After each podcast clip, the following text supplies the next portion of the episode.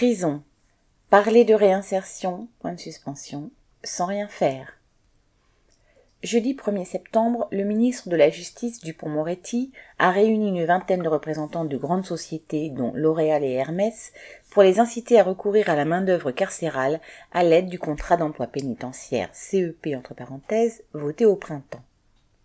La réunion aurait été prévue depuis longtemps, mais la large publicité qui lui a été faite vise probablement à donner l'image d'un ministre qui reprend la main après la polémique déclenchée quinze jours auparavant suite à une séance de karting à la prison de Fresnes. Moins d'un prisonnier sur trois exerce un emploi, en général pour l'administration pénitentiaire. Il y a vingt ans, c'était le cas de la moitié d'entre eux.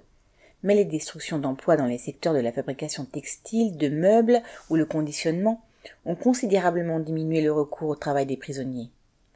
Comme dans le reste de la société, avoir de l'argent est pourtant indispensable en prison, où bien des choses sont payantes.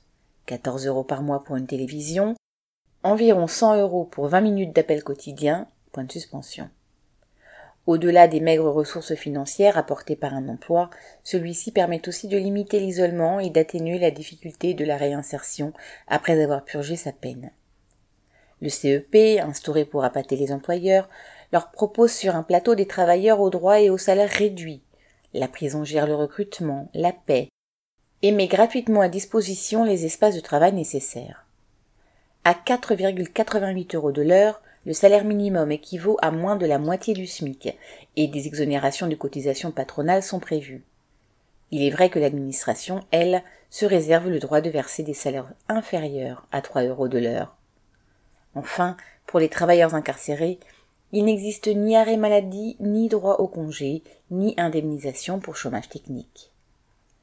Ce CEP n'intéresse pas beaucoup les patrons et semble surtout destiné à permettre au gouvernement de faire croire qu'il se soucie de la réinsertion des prisonniers. Mais la réalité est tout autre.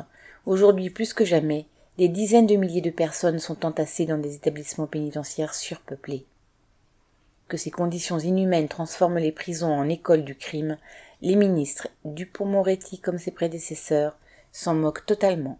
Sacha Camille.